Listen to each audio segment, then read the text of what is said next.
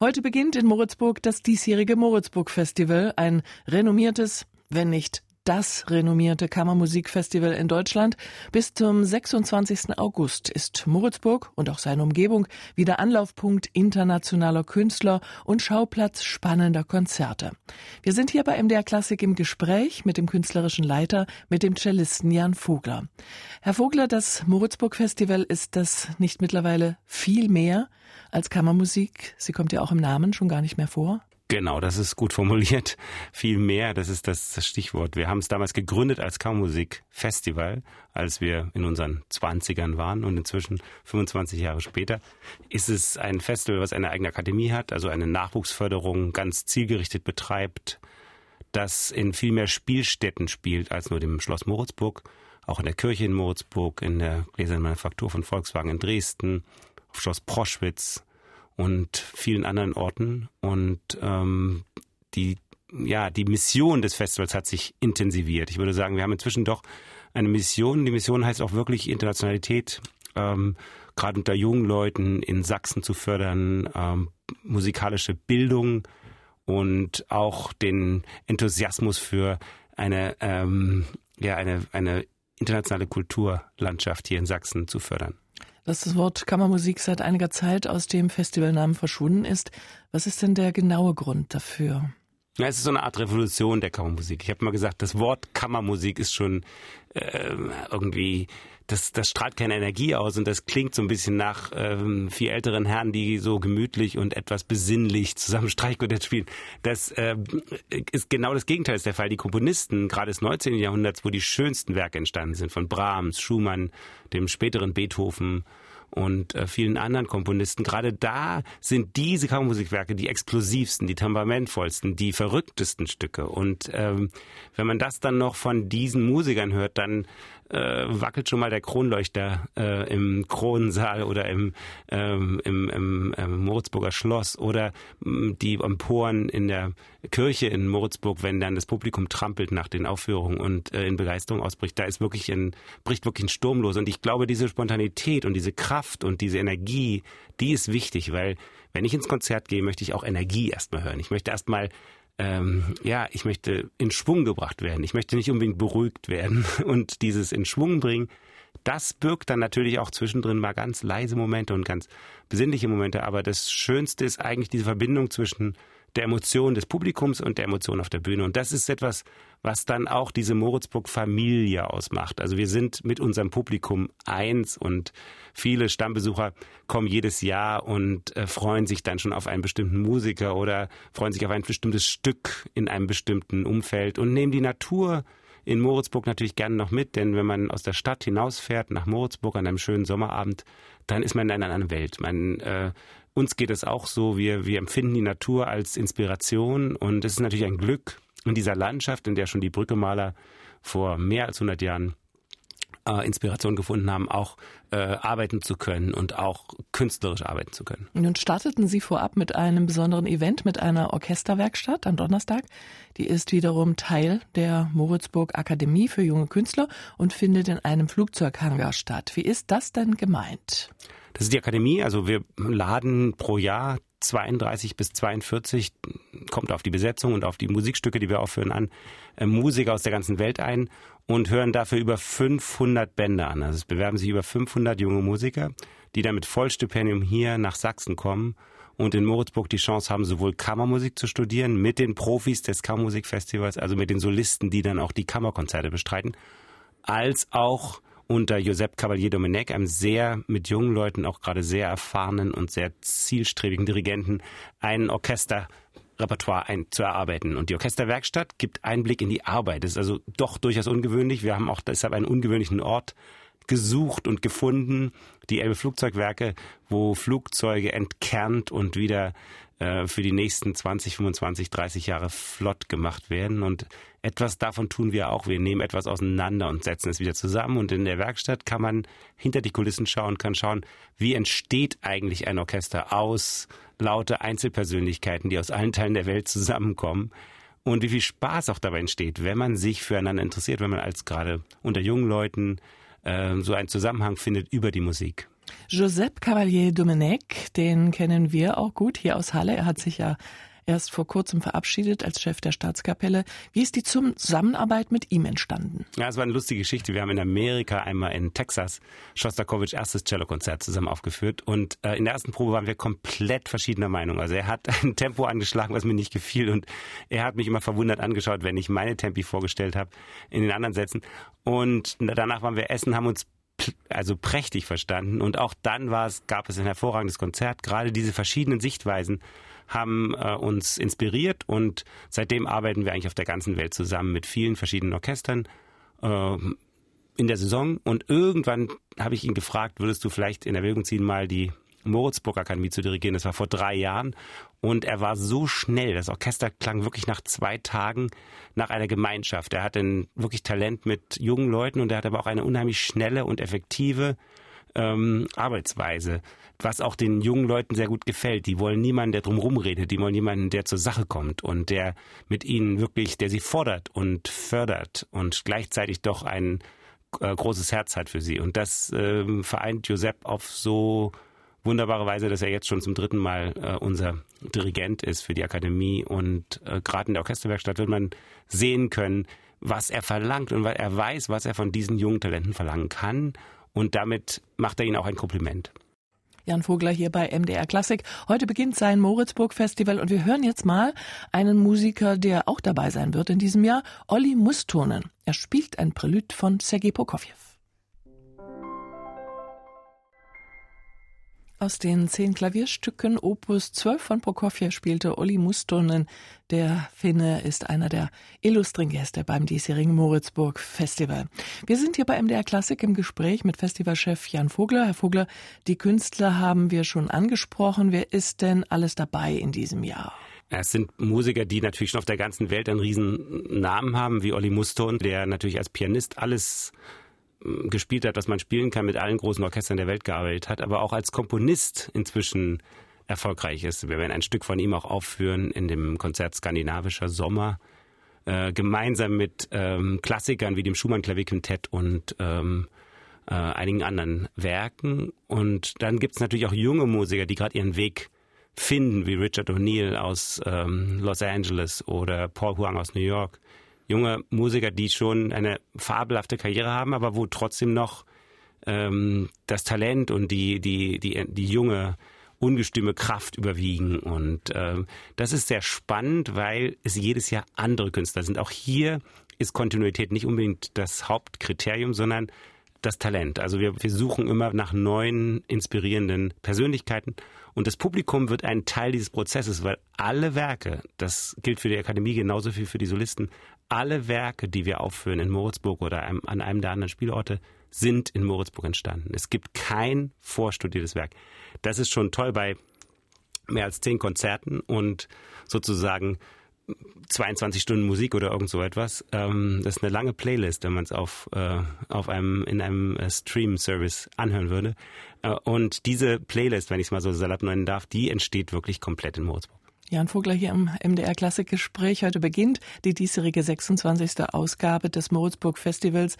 Herr Vogler, wenn Sie das Programm fürs Festival ja doch vorher irgendwie stricken, wie sorgen Sie da für die richtige Mischung bei den Interpreten, dass man sich eben gegenseitig inspirieren kann? Ich versuche eine gewisse Chemie herzustellen. Das ist ein Erfahrungswert. Also ich schaue mir die Spieler an und denke mir, ah, der könnte zu diesem passen, die könnten sich gut verstehen oder hier könnten ergänzende Ideen entstehen. Also ich schaue mir die Interpreten genau an, schaue mir das Repertoire an und versuche dann mich hineinzuversetzen in jeden Künstler, dass er auch wirklich glücklich ist, wenn er kommt und die Stücke spielt und die Besetzung findet und die Kollegen findet, mit denen er auch sich was zu sagen hat. Und es ist so eine Art ähm, erspüren, welches Stück am besten mit welchen Interpreten klingen würde. Und das ist eben das, was dann auch die Hörer merken, da ist eine gewisse Chemie da, es ist eine Affinität, äh, Freude beim Musizieren und äh, Gemeinschaftssinn. Der entsteht nicht unbedingt von allein. Man muss ein bisschen helfen, finde ich, als künstlerischer Leiter. Das war auch meine Aufgabe, diese Chemie herzustellen, auch die Energien ein bisschen zu drehen, dass alle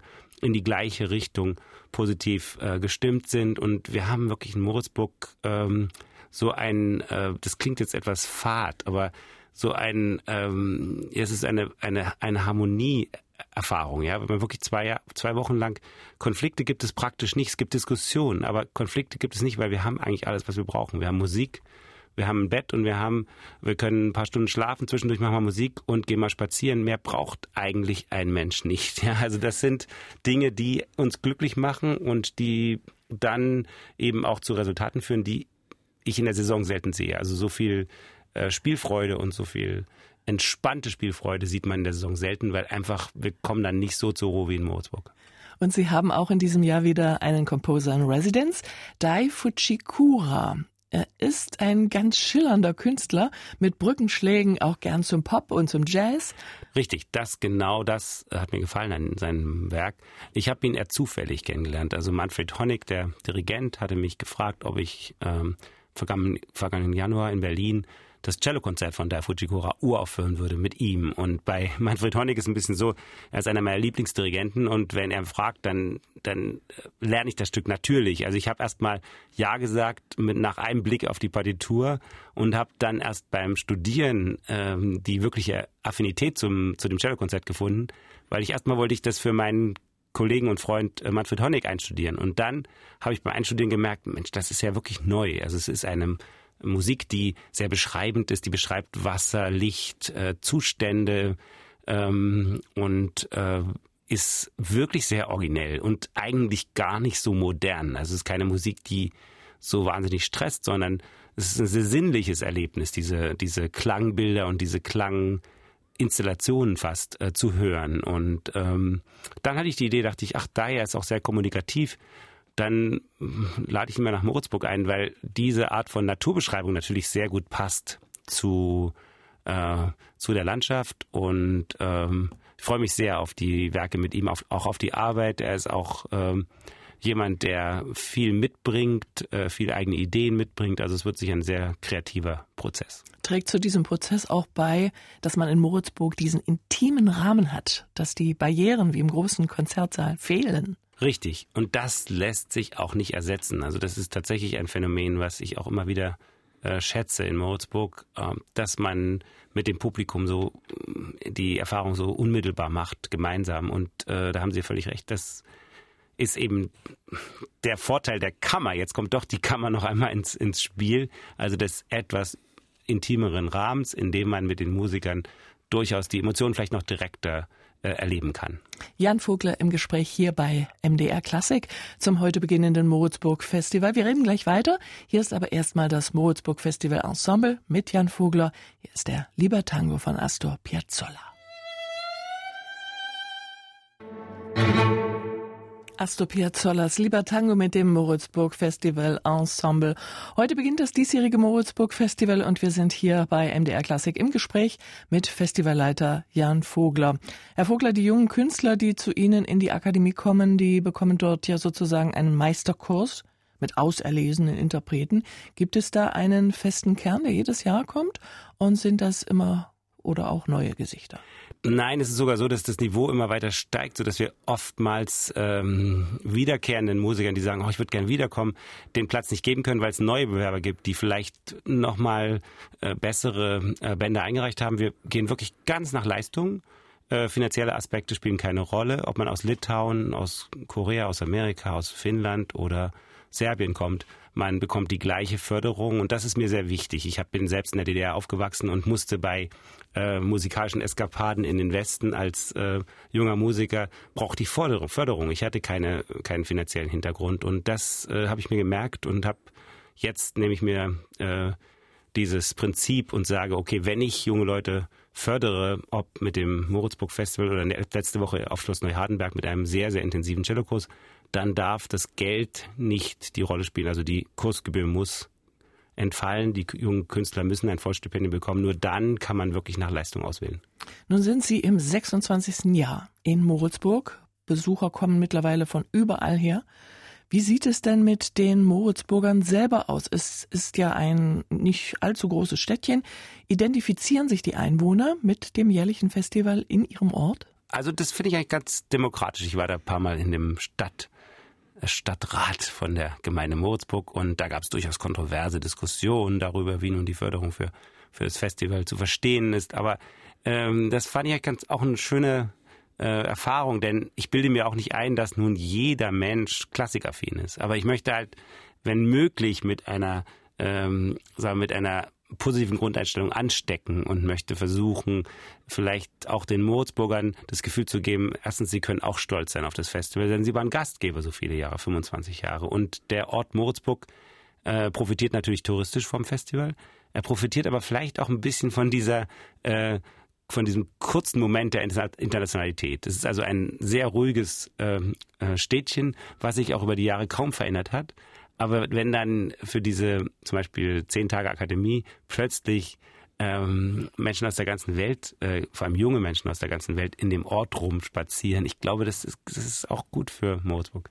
Das Festival geht auch auf Tour. Ist das so eine Botschafterfunktion, um noch mehr Aufmerksamkeit zu machen auf äh, Moritzburg? Sie hatten ja gesagt, eigentlich sei es nicht notwendig.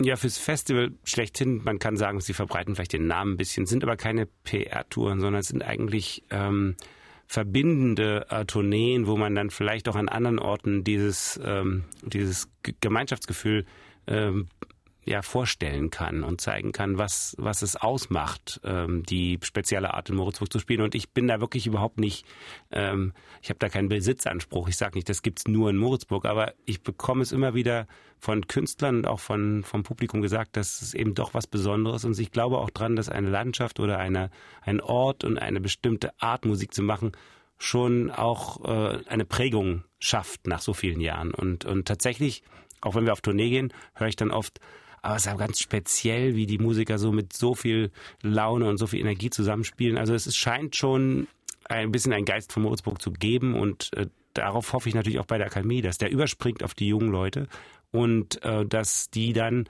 damit äh, in der Welt auch selbst viel erreichen und, eine, und äh, tolle Musiker werden. Wir haben einige Beispiele muss ich mal kurz auf die Akademie zurückspringen. Ähm, Noah Bendix Bargley war bei uns Konzertmeister vor circa zehn Jahren, in einem der ersten Jahre der Akademie und ist heute erster Konzertmeister der Berliner Philharmoniker. Also ist schon ein, ein schönes, ähm, ähm, schönes Erlebnis für uns, wenn dann Musiker ihren Weg so schnell machen und so schnell in die absolute Weltspitze kommen. Nun haben Sie, Herr Vogler, im Juni erst in Dresden die internationalen Musikfestspiele gestemmt als Intendant. Nun sind Sie die nächsten Tage in Moritzburg. Dazwischen muss noch das Musikfestspielprogramm für 2019 zu Ende gedacht werden, weil das im September schon vorgestellt wird. Und nebenbei sind Sie noch auf Konzerttourneen und neben, nehmen Alben auf. Wann ist denn mal Urlaub? Also ich habe in diesem Jahr mal experimentiert mit einem Urlaub im Juli äh, wenn Urlaub ist für mich, das heißt, ich bleib zu Hause, weil ich reise so viel, dass ich froh bin, wenn ich mal zu Hause sein kann. Und äh, das war sehr schön. Ich habe also das Gefühl, ich habe mehr Energie als sonst. Ich habe nicht ganz aufgehört zu arbeiten. Ich habe ein bisschen Cello gespielt und ein bisschen äh, mit meinen Festivals kommuniziert, aber ich habe nicht äh, das, äh, ich habe keine Konzerte gespielt im Juli oder im, in drei Wochen im Juli und habe auch nicht ganz so viel gearbeitet wie sonst. Und das war sehr schön. Ich habe das äh, den Plan gefasst, das jetzt jeden Juli so zu machen, also vor dem Moritzburg Festival und vor meinem äh, Meisterkurs in Neuhardenberg, ähm, drei Wochen mindestens ähm, keine Konzerte zu spielen. Und ähm, ja, also ich bin sehr tatsächlich entspannt und freue mich jetzt auf Moritzburg. Jan Vogler hier bei MDR Klassik. Heute beginnt das Moritzburg Festival, sein Festival. Die 26. Ausgabe startet mit dem Eröffnungskonzert in der Gläsernen Manufaktur in Dresden. Das Moritzburg Festival Orchester plus Marina Piccinini, Flöte und Annelene Lennartz, Harfe spielen unter der Leitung von Giuseppe Cavalier Domenech. Ein Sommernachtstraum von Felix Mendelssohn Bartholdy, Mozarts Konzert für Flöte, Harfe und Orchester Köchelverzeichnis 299 und Franz Schubert Sinfonie Nummer 5, das Ganze ab 19.30 Uhr. Und wir hören jetzt noch einmal Jan Vogler zusammen mit den Dresdner Kapellsolisten unter Helmut Branny mit dem zweiten der vier Stücke für Cello und Klavier von Karl Davidow am Springbrunnen bearbeitet für Violoncello und Orchester.